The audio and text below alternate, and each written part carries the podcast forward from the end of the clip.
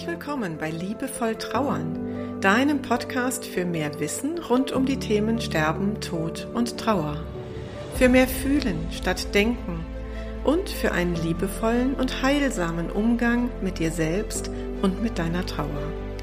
Ich bin Christine Kemkes und ich unterstütze dich sehr gerne darin, deine Trauer als einen wichtigen und wertvollen Teil deines Lebens zu akzeptieren und so auch deine Lebensfreude ganz neu zu entdecken. Also, auf geht's!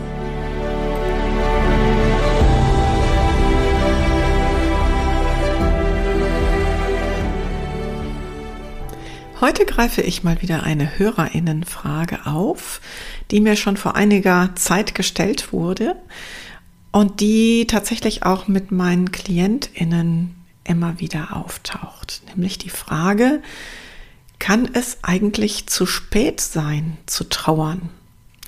Oder auch ist Trauer nachholbar?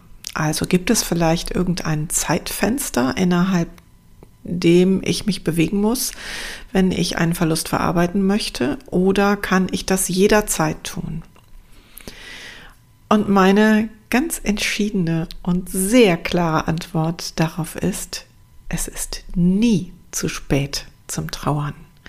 Und das ist das Faszinierende daran, dass ich das zu jeder Zeit auch nachholen kann.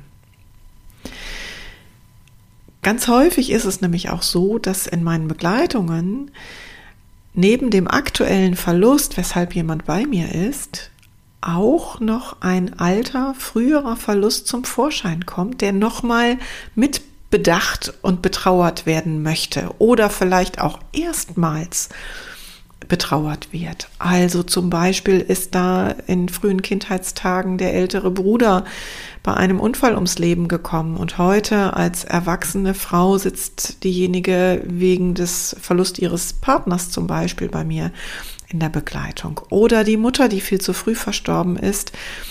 Ähm, und das ist schon viele Jahrzehnte her, aber es wurde eben nie so richtig darum getrauert, aus den unterschiedlichsten Gründen, die da sein könnten.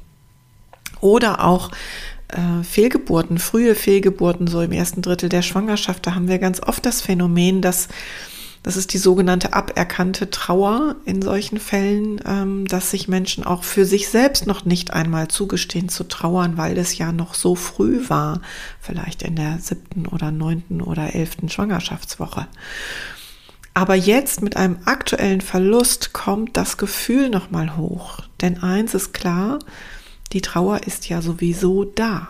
Wir können sie wegpacken, wir können weggucken, wir können davonlaufen, wir können sie verdrängen erfolgreich. Es ist auch manchmal ein guter und wichtiger Überlebensmechanismus, sich dem erstmal nicht zu stellen.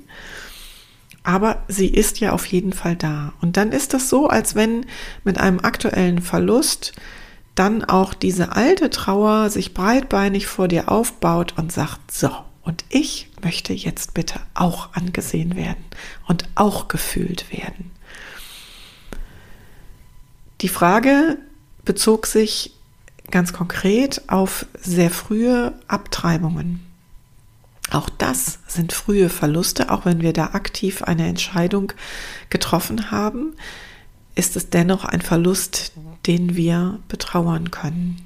Und das Gute ist eben tatsächlich, es gibt kein zu spät, sondern wir können da jederzeit uns der Trauer stellen, uns da reinfühlen und damit diesen Verlust auch in die Heilung bringen.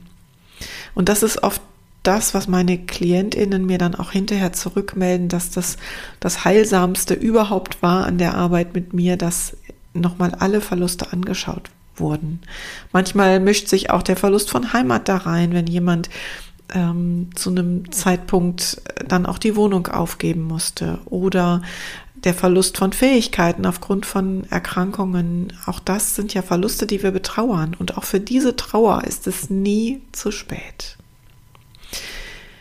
Was dann auch manchmal zum Vorschein kommt, ist die sogenannte transgenerationale Trauer. Also Trauer, die in deinem Familiensystem hängt und von deinen Ahnen, von deinen Vorfahren, von deinen Eltern, Großeltern, Urgroßeltern nicht gelebt wurde. Und deswegen liebe ich meine Arbeit als familienbiografischer Coach auch so sehr, weil wir in der familienbiografischen Arbeit nämlich genau diesen Gefühlen auf der Spur sein können und sie können dann Würdigung finden und damit auch in die Heilung kommen. Und wir können auch feststellen, ist es meine eigene Trauer, die ich da gerade fühle, oder ist es vielleicht zumindest zum Teil die Trauer von jemand ganz anderem. Ich bin dafür ja selber das beste Beispiel. Also wenn du noch mal oder vielleicht erstmals in die Episode 0 von der Bankerin zur Bestatterin reinhörst, dann wirst du dort erfahren, ähm, was das bei mir war mit der eigenen Trauer und der fremden Trauer, die ich zurückgeben durfte, als ich es erkannt hatte. Und ich habe auch schon mal eine separate Episode zum Thema transgenerationale Trauer und familienbiografische Arbeit gemacht. Das ist die Episode Nummer 34. Auch da, wenn du magst, hör gerne noch mal rein. Und da kann ich mich eben nur wiederholen. Das Gute ist, wir können jederzeit uns der Trauer wieder stellen. Das Leben spült uns die Themen immer wieder vor die Füße und wir können immer wieder neu entscheiden, stellen wir uns jetzt diesem Thema oder ist es vielleicht noch nicht an der Zeit, dann lassen wir es nochmal eine Runde durchs Orbit fliegen und können aber sicher sein, dass es irgendwann wieder vor unseren Füßen liegt. Also die Frage, ist Trauer nachholbar? Kann ich ganz klar mit Ja beantworten. Kann es zu spät sein fürs Trauern? Klares Nein, es ist nie zu spät. Und das ist meine Botschaft für dich heute, ganz kurz und knackig. Und wenn du für dich feststellst, Mensch, da hängt was bei mir fest, ich habe ähm, vielleicht noch nicht mal eine aktuelle ähm, Verlustsituation, aber ich spüre gerade, da ist Trauer in mir, wo ich mich frage, wo die herkommt, vielleicht aus dem Familiensystem oder du entdeckst etwas Altes, wo du spürst, es ist nicht durchfühlt und du hast gerade vielleicht ein bisschen Sorge, dich da reinfallen zu lassen, dich in diesen Prozess hineinzubegeben, dann melde dich gerne bei mir, dann können wir gemeinsam hinschauen und gucken, wie ich dir eine Zeit lang ein Treppengeländer geben kann als Stütze, bis du dann selbstständig den Weg fortsetzen kannst.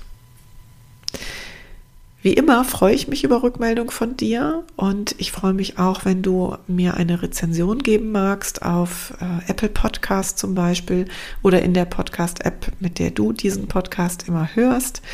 Oder auch auf meiner Website sind mittlerweile ja die aktuellen Folgen auch abgedruckt in Schriftform. Auch da kannst du kommentieren, wenn du möchtest. All das trägt dazu bei, dass der Podcast leichter gefunden wird, schneller gefunden wird von Menschen, die auf der Suche nach Unterstützung sind. Und das wäre doch schön, wenn noch mehr Menschen eben auf diesem kostenlosen Weg ein bisschen Hilfe und Begleitung in einer schweren Lebenssituation finden würden. Ich danke dir fürs Zuhören und sage bis zum nächsten Mal. Liebe Grüße, deine Christine Kempkes.